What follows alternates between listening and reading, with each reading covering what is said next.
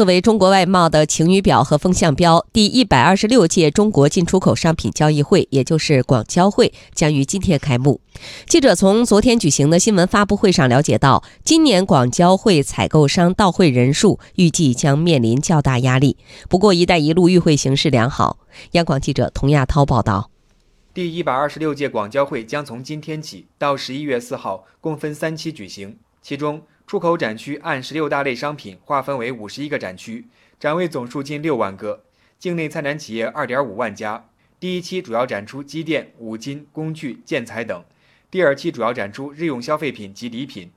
第三期主要展出纺织服装、箱包、文体、食品、医疗用品及医药保健品等。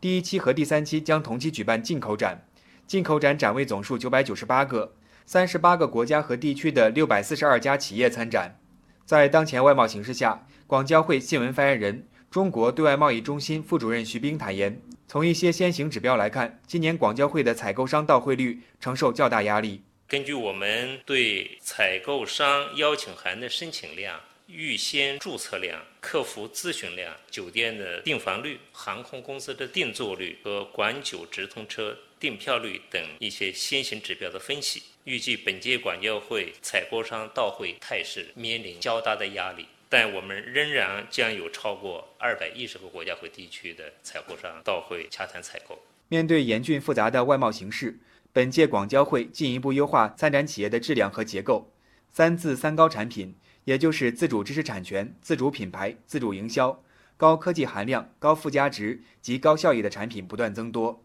本届广交会进一步优化中国参展企业的质量和结构，各行业的领军企业持续参展，品牌企业达到了两千两百九十七家，比上一届有所增加。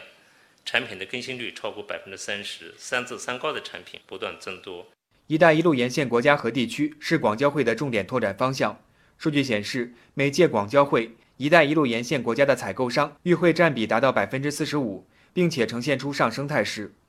而在进口展方面，徐冰介绍，“一带一路”沿线国家和地区参展踊跃，继续保持广交会进口展最大的参展群体。本届广交会共有二十一个“一带一路”沿线国家和地区的三百六十七家企业参展，占进口展参展企业总数的百分之六十。